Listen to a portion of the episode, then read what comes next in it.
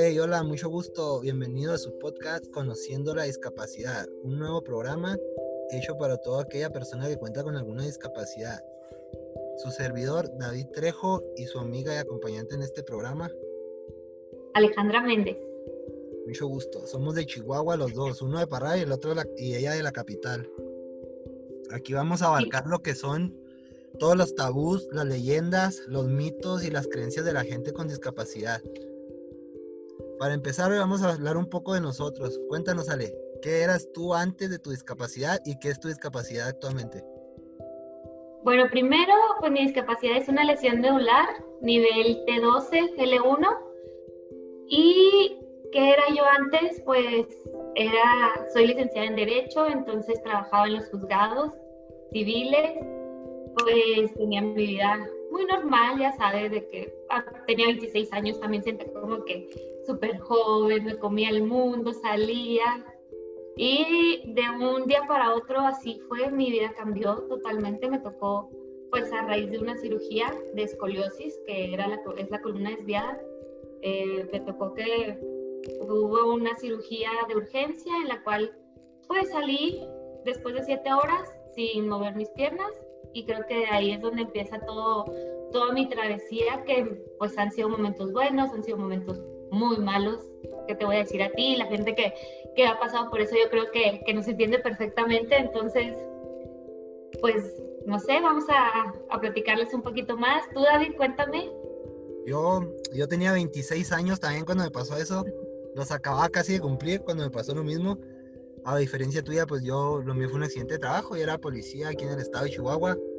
Pues imagínate, 26 años, era jefe, tenía el máximo poder, me sentía en las nubes, estaba viviendo la, ahora sí que la vida loca que le toca a uno, ¿no? Era lo máximo. Un día cualquiera de trabajo, sales de la casa o en el hotel donde estás, vas a hacer tu trabajo y destino, el destino se te atraviesa y te cambia la vida. Recibo impactos de bala, son cuatro los que tengo en el cuerpo me dañan pulmones, médula, intestinos, húmero. Como quien dice, casi soy un milagro. Igual que tú, o sea, que te voy a platicar, o sea, esto es un milagro. Pero antes que nada, aclarar a la gente, o sea, no somos angelitos, no somos personas especiales, no tenemos sí, condiciones. las somos lo mismo, o sea, siempre sencillamente te toca adaptarte a otra cosa que, que viene en la vida, adaptarte a los cambios. A lo mejor nos toca luchar un poquito más, eso sí, porque, porque pues al final tú sabes que estar en una silla de ruedas no es lo mismo por la accesibilidad, ¿no? Que llegas a, hasta en tu misma casa a veces te topas con cosas que dices, Ay, a mí me ha tocado, ¿no? Los platos, pues al, que, al principio cuando vivía en casa de mis papás, los platos donde siempre estaban en la parte de arriba, entonces era como, no puede ser, ay, el mismo refrigerador, el congelador, ¿cómo lo alcanzas? Entonces, pues eso, o sea, lo único que nos toca, yo creo que como diferente a, a, lo demás, pero es todo. O tan solo el hecho de poder aprender a usar una silla de ruedas. O la gente que, o la gente, porque no, en sí aquí también vamos a aclarar que el programa no va específicamente a la gente con una discapacidad en sus piernas. O sea, aquí es una discapacidad global, de lo más mínimo a lo mayor. O sea, es lo mismo que la gente que de repente pierde su vista o su oído, o los niños con autismo. O sea, aprender a vivir así es difícil, o sea, vuelves a ser un niño. En pocas palabras, haz de cuenta que vuelves a ser un bebé al principio.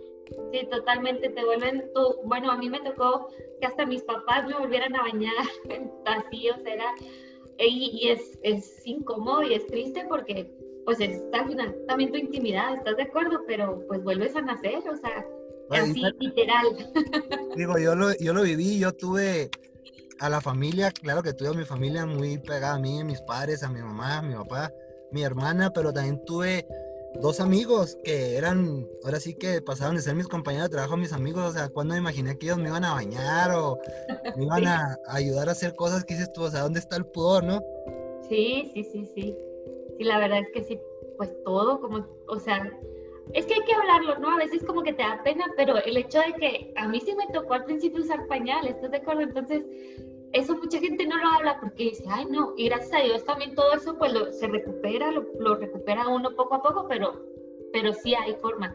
No que te dicen que ya toda tu vida vas a estar así o lo que la gente se imagina, que vas a estar en una cama, que vas a estar con pañal, que ya no. O sea, pero al final también eso, vuelves híjola, para mí era que mi hermana y mis papás también la verdad es que estuvieron ahí al 100, pero era tan difícil el hecho de que pues mi papá, o sea, oye, ya tengo mis 26 años, ya sabes como que tú, como te digo, lo mismo es tu intimidad y que vuelva así tu papá y que, no, pues no hay nadie, o sea, tengo que ayudarte y yo, y así que no. O sea, sí hasta como un comentario idiota, ¿no? Un poco estúpido, este, estás acostumbrado a que alguien más te pudiera ver en cierto momento, ¿no? Estamos de acuerdo, que te viera en tu intimidad, pero no tu familia, como que dices tú, o sea, ¿qué rollo con esto otra vez? Sí, claro, pues sí, o sea, si me ayudaba mi mamá o mi hermana, como que, pues, eh, sí, ¿qué tiene?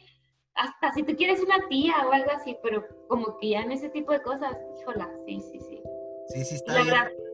sí, y si te fijas, pues también son cosas que no se hablan, no hablamos en, pues no, o sea, yo no me voy a poner a platicar hasta ahorita, yo creo que lo he dicho de que no, la verdad, sí, o sea, usé pañal a mis 26 años y, y, pues ya no me da pena decirlo porque gracias a Dios, pues eh, pasé esa etapa y ahorita la verdad es que pues o sea, la tengo completamente sana, entonces pues es lo como dices, ¿no? Pues vamos superando obstáculos poco a poco. Poco a poco, o sea, que vas viviendo una vida o aprende a vivir una vida de retos diarios, ¿no? O sea, un momento a momento y diario a diario. Por ejemplo, algo bien, bien difícil, a lo mejor para mucha gente que nos va a escuchar y que tiene alguna discapacidad, es recordar el día que te dan tu diagnóstico o el día que tu vida cambia, ¿no? ¿Cuál fue tu impresión el día que te diagnostican la, la esclerosis, Ale? La escoliosis, primero, pues no, o sea, fue, pues, tenía 11 años, David, entonces como que, primero 10, a los 11 me operaron. Entonces como que era una niña y fue como, no, pues hay que operarla. Yo lo que sí me acuerdo era de mis papás, el, para ellos fue como, yo me acuerdo tanto porque vimos tantos médicos, decía yo, pues, ¿qué está pasando? O sea, pues yo me siento normal, yo no tengo dolor, yo vivo mi vida, pues, como una niña normal. Pues al final eso era, pero tenía que tener cuidados por la, para cuidar mi columna. Y, y después que pues me operan, la verdad es que salió bien, pero tuve 10, 9 cirugías más. Y sí fue como que eran shocks porque pues tenía, eh, yo era salir de, de, vacaciones de la escuela y era una cirugía, o sea, no era como que mis vacaciones o, ¿sabes qué? Va a haber un día de campo allá, no, tú no puedes ir porque pues tienes muy poco operado, entonces te dicen eso a los 10 o 11 años y dices tú, no, pues espérame, o sea, ¿cómo que, ¿cómo que no voy a ir a disfrutar con mis amigos? ¿Cómo que no me puedo subir a un árbol porque si me caigo, algo se me rompe el, no sé, o sea, sí está difícil. O sea, fue algo, algo que a comparación de lo que me pasó a mí, a comparación de mi accidente, lo tuyo es algo que ya venía trabajando, ¿no? O sea, es algo que, que aprendiste a irlo viviendo, pero una etapa bien cabrona, porque a los 10 años es algo bien difícil, o sea, es una etapa donde todos queremos andar en la calle, en patines, en la bicicleta. Sí, claro, bajar en la bicicleta. O sea, yo me caía en la bicicleta y cállate, era como, pero no le pasó nada, vamos al doctor, los estudios. Y yo, a ver, espérense, o sea. y, fíjate que ya después mis papás hicieron como que, bueno, pues ¿saben qué vamos a vivir? O sea, vamos a hacerla sentir bien hasta que era como que otra cirugía, tras otra cirugía. Y, y ya lo, lo, ves normal. Yo creo que ya eso lo, lo sabía. Ah, me tocó una cirugía. Ah, bueno hasta la última, que es esta que, que fue hace, ya van a ser seis años en abril. En abril seis años de tu última operación, Ale. ¿Mandé? En abril cumple los seis años de en tu... En abril, el 21 ya, sí.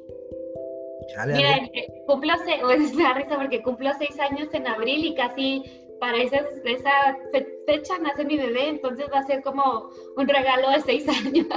Oh, ese es un tema que vamos a tocar unos capítulos más adelante en este podcast, lo que viene siendo un embarazo, la maternidad o la paternidad, lo que es el amor, enamorarte en una silla de ruedas o con una discapacidad. También, ¿por qué no? Tocar los temas malos de la vida, o sea, los desamores que te ha tocado vivir, porque lógico, en algún momento a uno le ha tocado. Alguna, alguien ha llegado y te ha cambiado la vida para bien, pero al mismo tiempo alguien te ha cambiado la vida para mal y te ha hecho tocar fondo dentro de tu discapacidad. Sí, te enseñó a, te enseña a, o sea, te enseñó, como dices tú, a tocar fondo, pero lo mismo te enseñó a, que te puedes superar de mil maneras, ¿sabes? Entonces, Exactamente. Pero yo creo que ese, ese tema va a estar padre en el siguiente para que todos se queden así como que, ¿qué, qué, qué? Exactamente, o sea, así para que vean que, que la gente también, como que tenemos una discapacidad cualquiera que sea, tienes tu vida, o sea, tú te enamoras, tienes tus hijos, existen mil formas de salir adelante, y sobre todo que la gente que nos escucha, o sea, tenga el testimonio de vida de alguien que para mí tú eres un ejemplo, y yo te lo digo así de amigos. Cuando yo te conocí, tú ya ibas a avanzar en este tema de la discapacidad, o sea, tú ya ibas saliendo. Y para mí, yo cuando te vi caminar con tus aparatos y tus órtesis, que también es otro tema que tocaremos después, o sea, era, eh, güey, yo quiero llegar a ser como ella. Pero ahí es cuando la gente y la vida misma te va poniendo personas claves en tu vida. Yo estoy agradecido y siempre voy a estar con la persona que hoy es tu esposo, en aquel momento fue mi terapeuta y hoy es mi amigo, mi hermano Jorge. Algún momento lo vamos a tener aquí también en el podcast. También, claro. Él también va a tener que entrar aquí al podcast y hablarnos un poco de todo lo que es, porque es una persona muy preparada en todo esto. Sí. No, y sabes también que fuiste nuestro primer paciente cuando abrimos el gimnasio, ¿te acuerdas? Que más, yo creo que todavía abríamos, que te tocó ir y teníamos una cama. O sea, una cama em, así. Empezar de cero, o sea, lo que vamos, o sea, que la gente vea que se puede salir adelante empezando de cero. Porque es algo, algo bien difícil y sobre todo yo creo que algo que yo quiero lograr y tú estás de acuerdo conmigo es que la gente que escucha esto, porque en algún momento alguien que nos va a escuchar va a estar en depresión, alguien que le está pasando esto, va a estar encerrado en su mundo y no va a querer saber nada. Y también vamos a tocar esos temas, esos momentos donde uno se priva del mundo entero, o sea, sea familia, sea amigos, y te encierras en tu mente y, y caes en esos días. O sea, son malos, pero se vale. Sí, digo, yo creo que yo creo que tú también lo pensaste y a lo mejor, bueno, pues por el tipo de vida que llevabas, ¿no? Tan que lo que eras y todo, el hecho de a mí me dio también por el suicidio y yo creo que es algo que tampoco hablo, porque yo no puedo andarle contando a la gente, ah, no, yo tuve una época donde yo me quise matar y también eso, o sea, es, esto es, me explico, y, y fíjate que el otro día estaba dando una, una, conferencia en una escuela y me preguntó una muchacha, me dice, un estudiante, bueno, vale, y si a mí me pasa eso, o sea, ¿tú qué me recomiendas? ¿A quién me recomiendas buscar? Digo, primero que nada, yo creo que una persona que haya pasado o esté pasando o que vaya un poco más adelante que lo que tú tienes, digo, porque al final ellos son los que te van a ayudar. Bueno, también depende quién, porque si te buscas una persona que está allá por el piso, pues te vas a ir con ella, ¿no? Pero... Exactamente, o sea, buscar a alguien, alguien que vaya arriba de ti, pero para adelante, no hacia atrás. Sí, ajá. Conocemos gente, o sea, a mí me tocó conocer gente ahí en tu clínica, no, vamos a decir nombre ni, ni nada. En vez de avanzar, o sea, estaba pensando en querer ser lo que fue cuando ya no podía. Y en vez de se, se tiraba la lona diciendo que haya gente que puede hacer mucho mejor que uno. O sea, que pueda tener muchos más avances. Sí, no, y como dices, o sea, pues qué padre como fuimos, qué padre. Digo, a mí me encantaría volver a caminar, ¿no? O sea, no te voy a decir, ay, no, está bien padre mi vida. O sea, sí, me gusta mi vida, pero pues me gustaría caminar, me gustaría disfrutarla con mi marido, con mis hijos. Pero, pero pues ya fue, o sea, yo también estoy luchando por volver a, por, por volver a lograr algo ya camino, pero no me puedo estar pensando todo el día, híjole, es que cuando yo caminaba, cuando yo iba a bailar, pues, pues no, ahorita puedo ir a bailar, ahorita puedo hacer mil cosas, pero pues de otra manera y es más que lo mismo. Sí, algo distinto. Yo, por ejemplo, como decimos, o sea, tú eres una licenciada, eres una persona que, que, que, su enfermedad se la detectaron a los 10 años y aprendiste a ir sobrellevando y saliendo poco a poco de tus etapas que tuviste la oportunidad de tener tu quinceañera, me imagino. O sea, hiciste tu fiesta de 15 años y te fuiste. Fíjate que no tuve 15 años, pero me fui de vacaciones con mis papás. Entonces, este, estaba más padre. Sí, o sea, te digo, viviste tus etapas. Yo, por ejemplo, como te digo, yo era policía, tú conoces mi historia, la gente que nos escucha, pues lógico que no la conoce. Yo era policía y a mis 26 años tenía un, un, alto mando, era un alto grado aquí en Chihuahua de la policía, tenía todo. Sinceramente, o sea, joven, para... joven, oye, 26 años. Bueno, en ese tiempo, en ese tiempo estaba casado, pero esa es otra historia que después vamos a tocar. los desamores. Te el desamor. Pero eran 26 años y tenías, tenía el dinero, tenía el poder, tenía la fama, la salud. Jugaba béisbol. Es algo que a mí me apasiona hasta la fecha el béisbol. O sea, es algo que yo disfrutaba durante mucho tiempo. Y un día para otro, o sea, fíjate, así, bien drástico, tú irás que la vida no te cambia, claro que te cambia. Imagínate, mi accidente fue un 9 de mayo del 2017. 9 de mayo, aquí en México, para la gente que luego nos puede escuchar fuera de México, el 10 de mayo es el Día de la Madre, ¿no? Ay, sí. Yo le había prometido a mi mamá que yo llegaba, porque yo estaba labrando en otra ciudad, yo llegaba el día 9 de la tarde para irnos de vacaciones a Mazatlán con la familia, ¿no? Iba a hacer su regalo el 10 de mayo. Y nada, que su regalo fue irme a ver a una clínica porque le hablan en la madrugada y le dicen, oye, tu hijo, tu hijo está grave, o sea, está, acaba de sufrir un, un atentado y está grave, o sea, ahí cambia la vida y en general, o sea, no nomás la vida de uno, sino la vida de toda tu familia. Todo el que te rodea, sí, claro, porque pues para mis, como dices, para los tuyos como para mis papás, yo creo que fue un shock y era porque era algo que me decía mi mamá desde así, me dice, es que si yo me pudiera poner en tu lugar, es que si tú, uno dice, ay sí, mi, mi papá era de, es que yo, yo sufro más que tú, y yo, ¿qué, ¿qué pasa? O sea, yo soy la que está aquí, Digo, es que Ale, el hecho de verte ahí, o sea, también para ellos es muy difícil. Pero bueno, no lo entiendes hasta que, hasta que te toque ser papá, si es como que me decías que siempre te dicen el día que tengas tus hijos, pues ahora que ya tengo la mía, que digo, oh, y que se pega o algo, y digo, chinita, ¿por qué no me pegué yo? ¿Por qué no soy yo? Porque no, es, es muy difícil para, para ellos, para tus hermanos, para, pues para en sí la familia Sí, es un, es un golpe bien duro porque abarca todo, o sea, una discapacidad te abarca a ti como persona, o sea, como tu persona en tu persona te afecta, ¿no? O sea, se vuelve diario, pero a la familia o a la gente que te rodea se les vuelve algo psicológico, o sea, es algo, un golpe emocional muy fuerte para ellos. Tal vez a lo mejor es más el golpe fuerte, más emocional para ellos que para ti como persona. O sea, uno aprende y tú en tu mente dices, bueno, pues también esto depende mucho de la persona, ¿no? Pero en mi caso, y creo que el tuyo por como eres, es esto es mío y esto me tocó y bueno, ahora le tengo que echar ganas para salir adelante. Al luchar. Sí, fíjate, cuando a mí me dicen, eh, primero fue en el hospital, ¿no? Que pues no, nunca me dijeron en el hospital, ya no vas a volver a caminar, solo me dijeron como, pues no sabemos cuánto tiempo tardes para volver a caminar, entonces como que, pues yo, pues no conoces, no sabes qué está pasando en sí, qué viene. Hasta que ya vengo a mi casa, como a los 15 días viene el médico y me dice, ¿sabes qué? Pues no, o sea, ya no vas a volver a caminar. Y yo me quedé, como que fui, yo creo que estaba, o sea, es algo que no creía, David, que me le quedé bien, y dije, ah, bueno, pues como he dicho siempre, o sea, mi mente y mi cuerpo son más fuertes. Pero el hecho de ver a mis papás es así como diciendo, ¿cómo? O sea, y decía yo, pues al final, qué difícil, ¿no? Porque, pero es como dices tú, pues depende de uno, de la persona y, y de poder, pues que sí, dices tú, o sea, no lo acepto, pero bueno, pues por algo estoy aquí, vamos para adelante. O sea, ahí, yo, por ejemplo, el día que a mí me da el diagnóstico también el doctor, que salgo de operación, ya que, que, pasa lo crítico, porque pues a mí me dan 72 horas de vida. Ya recuerda la historia cuando empezamos a platicar, me dan 72 horas de vida y gracias a Dios esos 72 se han convertido hasta ahorita en más de 3 años ya, ¿no? Y muchas cosas. Les gané, les gané. Ahorita te ven y dices, ¿por qué no? Si hubiéramos ganado el casino, hubiera perdido la casa. Entonces, yo lo recuerdo y si es como que un momento duro al momento de ver a ese doctor. Y sabes de que mucho tiene que ver también dentro de esta discapacidad los doctores.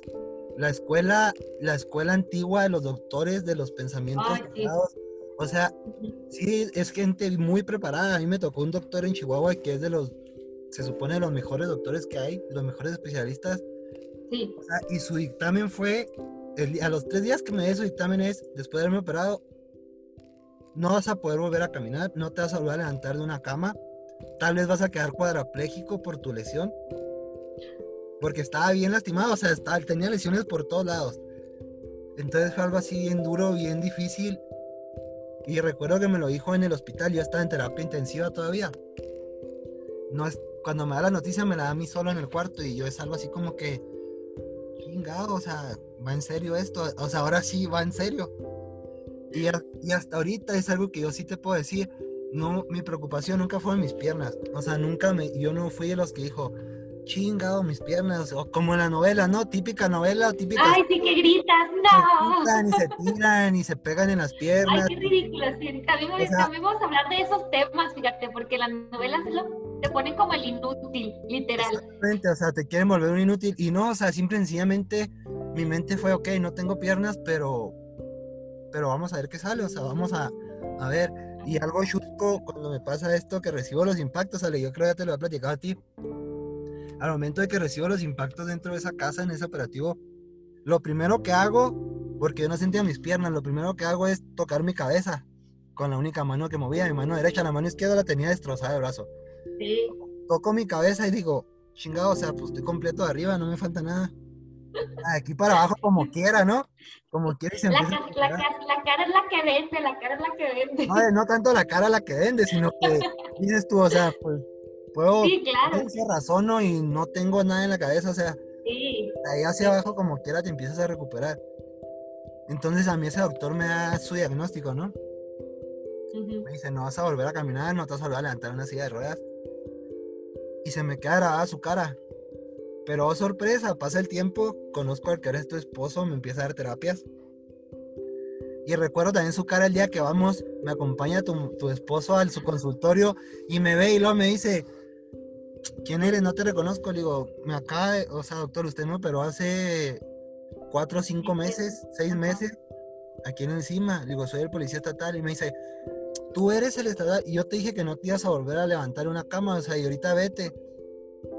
y la cara de satisfacción que me dio fue el decir, ya te vencí, o sea, ya vencí tu, tu paradigma y tu diagnóstico. Sí, fíjate que a mí, el doctor que me atendió también muy bueno, yo creo que es súper reconocidos también, pero son tan cerrados, tan cuadrados. A mí me dijeron también que pues no iba a poder ser mamá, que a lo mejor no recuperaba mis esfínteres, que a lo mejor no me paraba de la cama. Y, y cuando empecé así como que empezaba a avanzar, al principio que estuve aquí en terapia en Chihuahua, decía, es que Ale está como que, como que se sale de, de mi libro, o sea, esto no es normal porque ella avanza. Cuando, regre cuando me voy a Cuba, que ya regreso, que regresé ah, caminando. es, esa va a ser otra historia que también vamos a meter aquí. El sí. tema de cubanos y tu vida a Cuba, que va relacionado a muchas cosas en tu vida y que me incluye a mí también, porque ahí te agradezco. Si no enamorado de ese cubano, no estaríamos los dos donde estamos ahorita. Así es, ¿no? Ese cubano me vino a cambiar, nos vino a cambiar la vida. Nos vino a cambiar la vida y la perspectiva, Ale, porque dentro de él hay una frase que yo llevo, ahora sí que como dice la canción, hasta un poco se va a ir medio, hey, este asunto, llevo hasta tatuado porque me tatué su frase que él me dijo el primer día que empecé a trabajar con él. El límite es el cielo, lo que tú te propones lo vas a lograr. Entonces, pues no, o sea, nos ha cambiado, vale, yo, yo te lo digo, yo cuando salí de ahí del hospital, después de haber estado dos, tres meses en el hospital, sin moverme, me dice, no, te vamos a llevar a terapias y me llevaban a clínicas particulares en Chihuahua. O sea, y no era más que ponerme con prensa de agua caliente Ay, sí. y movilizarme. Y yo decía, no, o sea, esto no va a funcionar, no va a ningún lado. Ese es otro mito que mucha gente piensa que porque tienes una discapacidad física no puedes hacer gimnasio, no puedes hacer pesas, no puedes hacer nada de eso. Hombre, yo conozco, yo conozco a tu esposo y me dice, te voy a empezar a recuperar, vamos a trabajar como yo sé trabajar, la escuela que yo tengo, pero es 100% físico. Yo digo, o sea, ¿cómo algo físico me va a hacer que me vuelva a mover? Y no, se rompió con otro tabú que yo tenía de ahora sí que de películas y de series de ver eso. Sí, sí, sí, de verdad. Y aparte hacer, hacer ejercicio estando en la silla de ruedas, híjola, es tan a gusto porque sientes que todo tu cuerpo se, se relaja, pues te estás como activo, ¿no?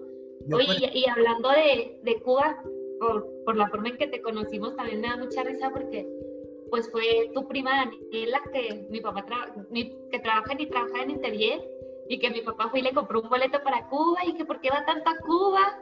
No, mi hija que se está rehabilitando, o sea, ¿cómo, cómo es la vida, no? De cómo se va poniendo... O sea, la vida, mucha gente también dice que que no, o sea, que la vida no tiene ligas o que la vida no sigue un camino. Claro que sí, o sea, tú puedes escoger tu camino, voy de acuerdo que cada quien escoge su camino, ¿no? Sí, sí, sí. Pero todo, así que como dice la canción, todos los caminos llevan a Roma, o sea, tú llevas marcada una línea y por más que te salgas de esa línea, vas a atravesar donde debes de atravesar. ¿Cuándo íbamos a pensar, Ale, que a raíz de mi prima de tu papá, de que ella trabajaba en la Interjet, vendía los boletos para Cuba, tú regresas de Cuba y el día que tú regresas de Cuba yo voy saliendo del hospital, o sea, y se empieza a tejer todo este rollo. Así es. Y fíjate, a mí me pasó cuando, cuando me voy a, antes de ir a Cuba, que me platicó un señor de, este, del CIREN, de la clínica allá, me pasó exactamente lo mismo porque yo lo contacté por medio de una agencia de viajes. O yo al señor lo conocí en un, en un viaje, en un avión, me platicó de Cuba y nunca más le pedí ni sus datos ni nada, fue así como, cuando regreso, que le cuento a mi mamá, digo, me dice, pero ¿cómo? Vamos a investigar qué aerolínea es y cómo, o sea, como que hasta ahorita estoy viendo, mira qué loco cómo es, cómo es la cosa. Yo contacté Cuba por medio de ese señor, que la verdad en mi vida volví a ver, ni recuerdo su nombre, pero son de esos ángeles que se te aparecen, ¿no? Y luego contigo que nos contactaste pues por, por tu prima, por la, la agencia de viajes también. No sé, está loco, nunca lo había visto así te pones a verlo de esa manera y dices tú, no, o sea, pues sí es un cambio, dices tú, qué rollo con todo lo que nos pasa, ¿no? Sí, sí, Otra pregunta muy, muy frecuente, los primeros que te haces, ¿no, Ale? Es las amistades, un tema también bien cabrón. Que si se van, ¿no? Cuando quieras o cuando te pasa, cuando quieres, cuando te llega el momento de tu discapacidad, un accidente, un familiar tuyo, los primeros en irse son los que dicen tus amigos. Sí. O sea, eso hay que dejárselo bien claro a la gente que nos escucha. Sí existe la amistad, sí hay amigos sinceros, pero siempre el pilar para todo esto es tu familia. La familia es fundamental en todo esto. Para poder, para poder, digo, hay muchas maneras, pero yo creo que así como dices tú, la familia, pues es la que te ayuda primero a salir adelante, ¿no? Fíjate que yo, yo era muy amiguera, era muy salidora más bien, o sea, que esos que conoces a, a todo mundo. Aparte que pues Chihuahua es de este tamaño, entonces, ah, mira. No, y, Chihuahua es de ese tamaño, imagínate Parral donde soy yo, o sea, es muy pequeño. Aquí sí todos se conocen. Sí, entonces como que eh, yo, yo sí, yo creo que yo sí depuré bastante, David. Y, y fue porque de repente, o sea, pues como que, ay, ya no sale. O sea, ¿es cuál fue? Me buscaban mucho al principio para ver qué había pasado. Entonces a mí me caía muy gordo porque... Sí, yo tenía gente que, que no veía desde, o sea, desde, pues desde que salí de la, de la universidad, y decía yo, pues, ¿por qué? Y me hablaban y yo ni les contestaba, ¿no? O me mandaban inbox. yo, ¿qué les pasa? Y yo, Ale, ¿qué te pasó? Yo, válgame, ¿qué? O sea, ¿cómo es la gente de chismosa? El morbo, y el chisme. El chisme, y tengo mis amigas, mi grupo de amigas que la verdad, es así, híjola, como decimos, ¿no? Ya cuando al principio pues yo no era, mm, ¿cómo se llama? Totalmente libre, o, independiente. independiente. Yo ir al baño, ellas me ayudaban con todo, literal, así. Entonces, como que, como se hace así, como dices tú, ese grupo, o esos amigos que se te hacen, hijo, como hermanos, a otros que dices tú, va, mira, yo que, que lo tenía en mi grupo acá íntimo y de repente dejó de hablarme, pues Como hay gente, David, que también me tocó, que tenía sin ver y, y se acercó y, ahorita llevamos una amistad súper ahí, o sea, entonces, no sé, te, te, cambia todo, o sea, de verdad que... Te cambia todo. Yo, por ejemplo, pues, primero fue mi compañero de trabajo, después ahora sí, que fue mi, mi escolta, después se vuelve mi cuñado y ahora es el esposo de mi hermana. O sea, igual, desde que te ayudan a ir al baño, desde que te bañan, que, o sea, que no hay ese amor. yo me acuerdo de él, o sea, me acuerdo de, pues, cómo iban, a oh, una risa porque, este cabrón, y no sé qué. O sea, son momentos bien difíciles que te toca. Yo recuerdo la primera vez que me subí en una silla de ruedas, Ale, ¿cuál fue tu impresión o cuál fue tu pensamiento en el momento que volteas a ver así y dices, no mames, o sea, tengo que vivir arriba de esto y no sé ni siquiera cómo usarla? Deja tú, yo creo que a ti te pasó lo mismo. Tuvimos la silla grande, esa así de... el, típico gran marquismo de las películas mexicanas, pero en silla de ruedas. Sí, claro, sí, así. La silla esa de que yo iba a un lugar y me decía, es que esa silla es para un paciente de 100 kilos. Y yo, ¿qué quiere que yo haga? Si es lo que me dieron, o sea, yo no sé. Y luego le hace a la silla así. Sí, ándale, o sea, batallas para darle a la silla y luego no sabe uno darle a la silla. No sabes, y, luego vas a un baño y no entra a la silla, y tú no puede ser, o sea, todo es tan. ay, no. Y, sí. Y luego, yo, yo, por ejemplo, yo lo viví. Después de mi operación, yo tengo barros en la espalda. Ahí me decían, tienes que durar sentado en la silla tres horas al día. No, o sea, yo era de cinco minutos y hacía un escándalo, o sea, lloraba y yo decía, no, es que me duele, cuando realmente al principio, después de la operación, no es verdad, sales dormido, o sea, no lo sientes, duras mucho tiempo en poder sentir el dolor en tu espalda. Sí. Eh, hoy es un dolor que es espantoso a veces por el frío y que en estos momentos sí diría, en una parte de mí diría, ay, desearía volver a no sentir ese dolor, pero otra parte te dice, bueno, es bueno esto, o sea... Oye, fíjate que a mí me pasa, yo en las noches batallo mucho para dormir porque mis piernas con el frío se encogen y se encogen y es bien incómodo y como yo sí yo sí siento mucho, la, o sea, siento mis piernas. Entonces yo le digo a Jorge, digo, es que a veces quisiera no sentirlas y poder dormir. Me dice, no estés diciendo eso. Y yo, no, sí tienes razón, no, no, no. Y no me pongo, no, no, si quiero sentirlas. O sea, yo años pasados, sale, yo no lo sentía el frío. Yo este año, por ejemplo, yo platicando con mi familia, le digo, es que este año, le digo, no ha hecho tanto frío y me muero de frío en las piernas, o sea, las tengo entumidas y empecé a sentir el frío de una vez me dice, qué bueno, pero en las noches es una de, parezco resortes, o sea, las piernas se brincan y se encogen y se encogen y se encogen. Sí, tienes que levantar, estirarlas y ya se te va la, la noche en estar, haciendo eso. O sea, de siete días de la semana, cinco eres vampiro porque en las noches no duermes y en el día estás todo, todo dormilado. Sí. Sí, todo eso. Es que son tantas cosas, yo creo que que son a veces temas que pues no se platican. Sí hay muchos, o sea, sí hay muchas mm, páginas, hay información, pero yo siempre, cuando a mí me tocó investigar, más bien en lo que era Estados Unidos, lo que es, pues, diferentes lugares, ¿no? Países. Pero yo creo que aquí en México hemos, la verdad, apenas estamos entrando en un mundo de inclusión, en un mundo donde nos estamos acomodando a lo que es una discapacidad pero, o sea, la gente sí tiene, esta padre que se dé cuenta y de lo que hay detrás y que no es como el típico, el, para empezar la palabra esa de minusválido, creo que ya es algo que... O sea, ya esa va, ya se, ya se quedó en la época de los... Ya, ya se quedó ya en los años de... sí, sabes, y, y, ni siquiera es como, pues ya es una discapacidad o una persona con capacidades diferentes, es más, porque ya ves que hasta la palabra discapacidad como que han luchado por... Por quitarla, por borrarla. Digo, y luego, por ejemplo, también para las papás o las mamás de las personas que tienen discapacidad de niños, es un tema difícil y bien bien agotador para ellos. O sea, si para ellos es difícil, imagínate para alguien que, que sale de su casa, que ya está casado, como mucha gente que no, que a lo mejor un día nos va a llegar a escuchar y se enfocan o se, se reflejan en esta historia, ¿no? Que están casados, salen un accidente de trabajo, sí. independientes, les cambia la vida y lo primero que hace la gente es, ¿sabe qué señora? Aquí está su hijo, aquí está su hija y vuélvalo a enseñar a, a vuélvalo a crear.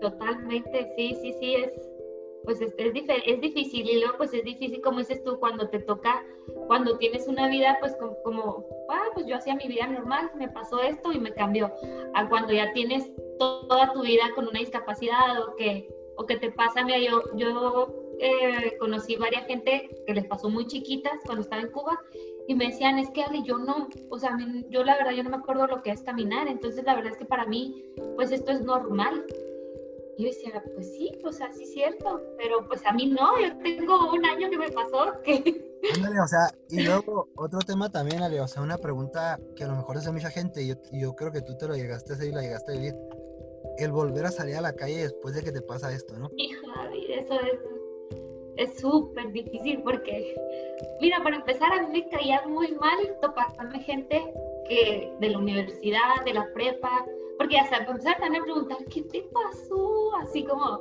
Así como que... Sí. Entonces, y híjole, yo creo que la primera vez que volví a ir al cine y eso era así como a las 11 de la noche, la última función. El último, ya cuando empezó la película para que no se den cuenta, ¿no? y luego aparte deja tu pues al principio no sabía uno que, que podías subir a las, al, al asiento, quitar el asiento y poner tu silla, ¿no? o en el VIP, sino que estar abajo, ver la pantalla. Entonces todo eso era como tan frustrante porque, oye, no, yo no podía, yo, yo batallé mucho para volver a salir, para volver a, hacer una vida así. Eh, mis amigas era de que, ah, le vamos a dar una vuelta. Yo, ¿cómo? Claro que no. O sea, aparte, si me dan ganas de ir al baño, no te preocupes. Y yo, no, no, no, no, no. O sea, si me topo a alguien y, y, y hablas de, pues, de todo. O sea, hablas hasta de personas, si tú quieres, como dices tú, pues que tuviste un ex a tu, o sea, todo, porque aunque ya no te interese toparte a alguien, es tú, es como, oye, o sea. Sí, o sea, es como tú dices, no mames, o sea, ¿por qué me lo vengo a topar, no? Por ejemplo, yo duré desde que me pasó eso para volver así que a mi tierra, a mi pueblo, duré casi ocho meses en volver. Tú sabes la historia, yo no quería regresar, a mí me sacaron a fuerza de mi casa en Chihuahua para traerme un cumpleaños de mi abuelo, después descanse.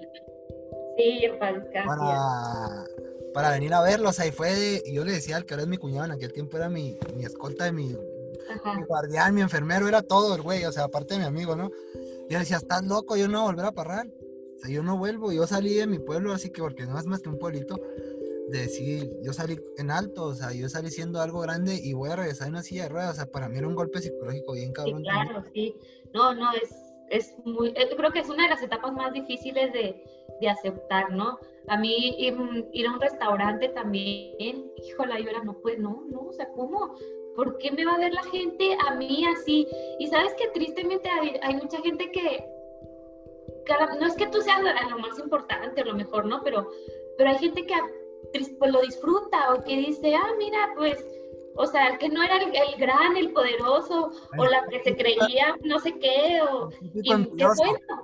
Y eso es como, hijo, sientes así tu corazón de que, no, o sea, como decía yo, o sea, yo toqué fondo, pero me volví a levantar, ¿sabes? Vale, o sea, en el momento te ven y te hacen sentir mal y te sientes mal tú, pero ahí es donde volvemos a lo mismo, o sea, es de cada persona y ahí no es más que tú mismo, aunque tu familia te quiera sacar adelante, es tú y tu mente. Si tú no sales, no.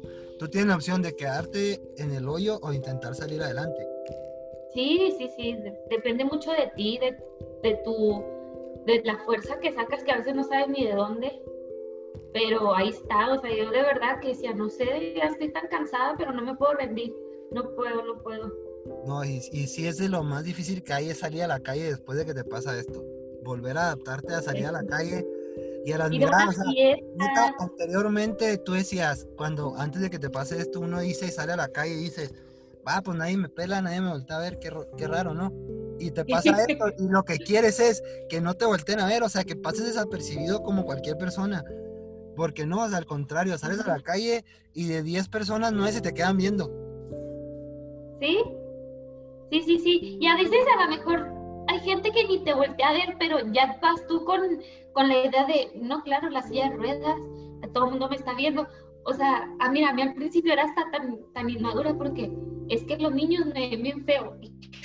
Son niños, o sea, obviamente que les va a llamar la atención. Pero, yo me sentía tan mal, era, pues sí, pero pues que los enseñen o que la mamá le diga que no. O sea, pues, totalmente, ¿verdad? O sea, pues, como es un, es un niño, pero, pero era tanto el, pues el pues el miedo que te da volver a, todo así. Ay, no, no es. Volver a intentar salir a la calle, ¿no? O sea, es bien difícil. Sí, sí, sí. Y los Pero ya cuando olvide, y ahorita ya salgo y la verdad es que ya me vale, o sea, todo así. Siento que, que mientras más me ha valido la gente, como que también te deja de voltear, o a lo mejor es como te digo, siente uno que, que están encima de ti y a lo mejor ni estaban encima de ti, eras tú solo el que... Es, tú mismo el que estabas mal, porque para, para poder salir adelante primero necesitas estar bien contigo mismo, y eso sí es cierto. O sea, si tú no estás bien contigo mismo, no puedes estar bien con nadie. Sí, y, sí, Y vas a pensar que toda la gente te va a estar observando y te va a estar sacando la garra, y no, o sea, eso no, no se trata de eso. Así es. Bueno, pues a grandes rasgos, Así a grandes rasgos es como nuestro primer programa, es el primer tema que estamos tocando. ¿Cómo? ¿Cómo que? Pues creo que ya nos extendimos algo, David, pero bueno, son los temas que queremos, que queremos seguir platicando poco a poco. Yo creo que ahora nuestro primer podcast pues nos, eh, nos fue bien, está padre, espero les haya gustado queremos que nos sigan y nos sigan para el siguiente que vamos a hablar de lo que es el enamoramiento, la familia, podemos hablar del desamor. Sobre todo en estas fechas, ¿no? El típico del amor, tu amor platónico, pues, la discapacidad, cómo, se, cómo conquistar a alguien o cómo tratar de conquistar a alguien siendo una persona discapacitada, cómo vives estas fechas, cómo se viene entre familia y que estén al pendiente de nuestros capítulos. Vamos a seguir hablando de muchas cosas y aclarar que aquí no nomás es sobre gente con discapacidad en silla de ruedas, sino en, global. Más adelante tendremos invitados, los vamos a invitar al programa para que también ellos nos conversen un poco y nos den a conocer distintas capacidades y todo. De lo que vive, de lo que vivimos el día a día, ¿no? El... Día a día. Muy bien, Ale, pues fue un placer como siempre estar en contacto contigo. No, igual, David, sabes que pues eres un gran amigo para nosotros y hijo, tenemos tantos invernos, pero por acá tienes tu casa. Ahí estamos en contacto. Seguimos en contacto, nos vemos en nuestro propio, en nuestro próximo episodio de Conociendo la Discapacidad, que el tema va a ser el amor, el amor y la Navidad. Así es. No, pues un placer con todos y muchas gracias. Gracias a todos, nos vemos. Bye. Bye.